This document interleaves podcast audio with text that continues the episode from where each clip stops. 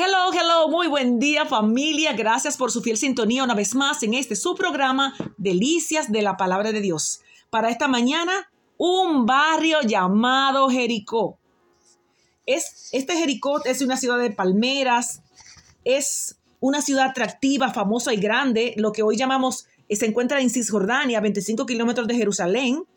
Jericó contaba con una fluida actividad comercial gracias a su ubicación al sur del valle del río Jordán. Con un clima caluroso, es una ciudad ubicada en un punto estratégico en el que se juntaban diferentes rutas comerciales, donde había muchas mezclas de cultura, de comercio, de religiones, de olores, porque las aromas y, las, religiones iban mm, atrayendo a los viajeros, pero también a sus mujeres.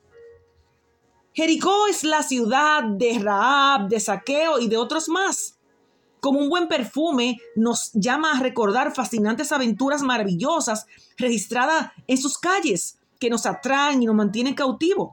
En el tiempo de la conquista de la tierra prometida, Jericó había sido destinada a la destrucción, como sabemos, la primera ciudad que al llegar Josué tenía como meta derribar. La historia cuenta que Jericó, en Jericó la salvación llegó a la casa de una prostituta llamada Raab, y más adelante nos enteramos que la salvación llegó a su casa también de un despreciado cobrador de impuestos que por cierto marcó la evidencia de, como un verdadero arrepentimiento. Dos personas que fácilmente usted y yo rechazamos por ser cobrador de impuestos o ladrón y otras prostitutas. Salvación. La salvación llegó a la casa de estas personas en un barrio tan común y tan pecador, una ciudad con poca santidad. La salvación se dirige a Jericó muchas veces más que a los lugares que creemos que son santos. A la entrada de esta ciudad también fue sanado el ciego Bartimeo. Lucas nos cuenta que pasaba por Jericó, camino a Jerusalén como su destino final. Jesús supo que el camino era tan importante como el destino. Camino a nuestro destino final vamos a tener que pasar muchas veces por los Jericó y veámoslos como una metáfora. Tal vez tendremos que, que detenernos para hablar con alguna prostituta, con algunos espías, con algún ladrón o cobrador de impuestos, con algún político. Tal vez sea necesario cenar con un despreciado, corrupto, asaltante ilegal como era Saqueo. Jesús puso atención en él.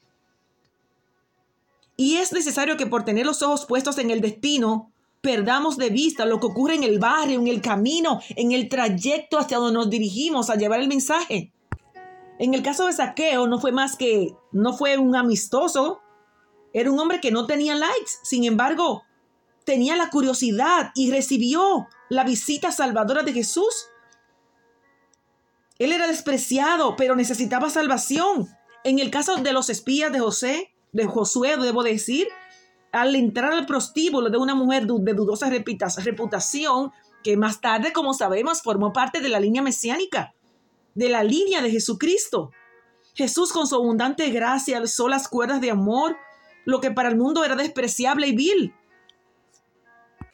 Familia, amigos, ¿cuántas personas usted y yo hemos despreciado? Hemos pasado por alto, que están solitarios, aferrados a un árbol, en, subidos, encaramados, como decimos, necesitados. Cuando vayamos a Jericó, atentremos a la casa de ellos llevando salvación y olvidémonos de lo que nosotros consideramos y pensemos, ¿qué haría Jesús? No está prohibido hablar con saqueos, ni con prostitutas como Raad. Dios quiere mostrarle su gracia y misericordia. ¿Quién sabe si tal vez llegue a la casa la salvación hoy? El glorioso Salvador y el único que conocen sea usted llevando el mensaje de Jesús. Para esta mañana, un barrio llamado Jericó. Bendecido día.